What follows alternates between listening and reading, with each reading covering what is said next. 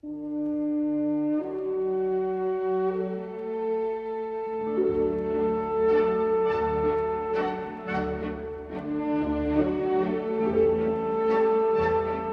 家好，我是麦麦，还有台中市永安国小一年三班的小朋友，你们好！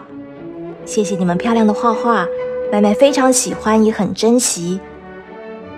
老师说，小朋友有兴趣想知道关于麦麦现在居住的国家俄罗斯的事情，所以今天要特别为大家说一个真实发生在俄罗斯的故事。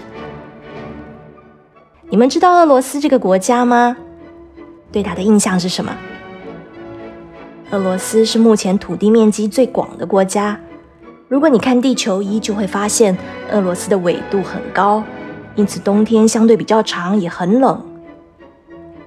麦麦居住的城市叫莫斯科，我曾经遇过最冷的温度是零下三十五度。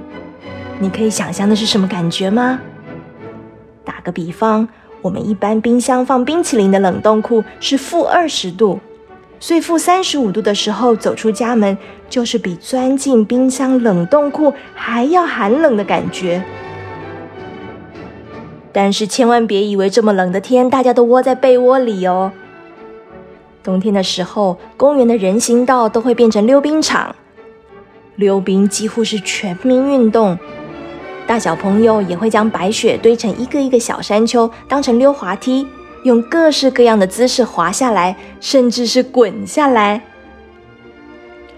不过，这么冷的温度，除了有趣的活动，有时候也是充满危险的。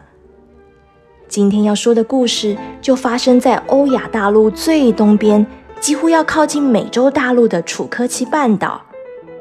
那是一个终年土地都结冻。长不出蔬菜，也种不出水果的地方，那吃什么呢？答对了，他们吃肉。居民大多是猎人或是渔夫，靠捕鱼狩猎为生。一九八四年的十二月，当时还不叫俄罗斯，而是苏联。楚科奇半岛旁的白令海峡聚集了大约两千只的白鲸，他们正在追捕北极鳕鱼。不小心游到了浅水区，落入了冰冻的陷阱。巨大的冰块挡住了他们返回大海的路。你们晓得，鲸鱼和一般的鱼类不同，不是用鳃呼吸的，而是用肺。每二十分钟，鲸鱼就必须浮出水面换气。但是因为气温过低，浅水区的水面开始结冰了。这两千只白鲸没有办法浮出水面换气，几乎要窒息。它们呼救的声音引起当地居民的注意，就好像卡通汪汪队立大功，遇到困难要分工合作完成任务一样。村民们聚集在一起讨论解决办法。首先要先让鲸鱼可以呼吸吧。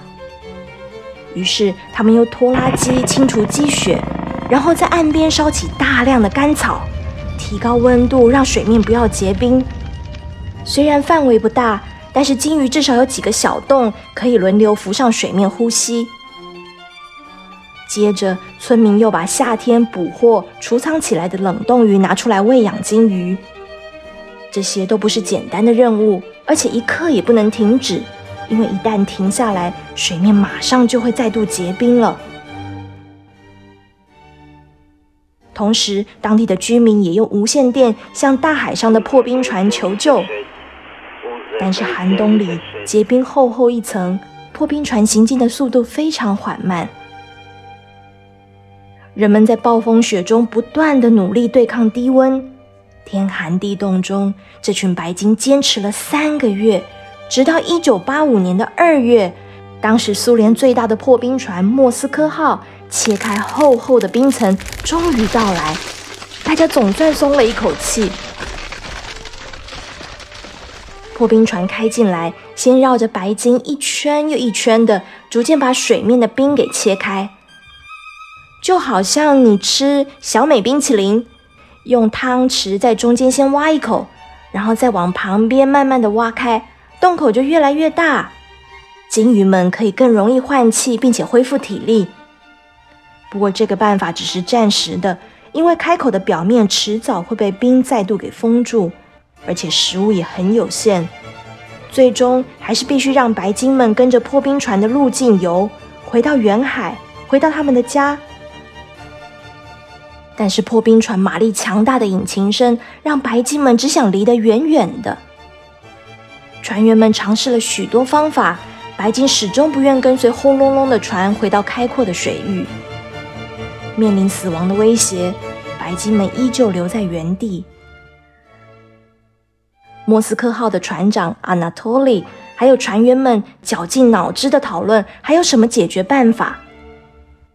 然后他们想起了这些白鲸们喜欢唱歌，对音乐非常敏感。于是船员把喇叭拿到甲板上，大声的播放摇滚乐，饱满的电吉他还有明快的鼓声响起。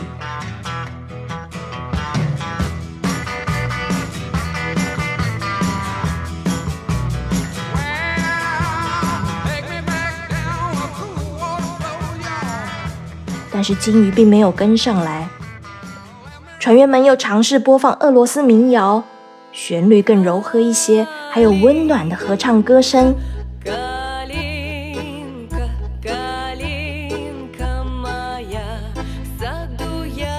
金鱼似乎比较喜欢，稍微靠近了一些，但是距离破冰船仍有一段距离。船员们又在船上找到了古典音乐的唱片，决定试试看。甜美悠扬的音符在海面上飘荡，每个人都沉默了，鲸鱼也安静下来倾听着。忽然，有几头鲸鱼开始靠近船边唱歌，渐渐的，更多的鲸鱼也靠过来。他们的歌声让村民们和船员都燃起希望。船长小心翼翼地启动巨大的引擎，用最低速。缓缓驶向大海。先是一条鲸鱼跟在后面，然后是另一条，接着更多更多的鲸鱼加入。很快，所有的鲸鱼都跟着船穿过狭窄的通道，越过破碎的冰块，回到宽广安全的海域。岸上的人们哭着笑着互相拥抱，鲸鱼们终于要回家了。当船长用无线电回报说鲸鱼安全到家时，村民们还能听见无线电那头船长播放的音乐呢。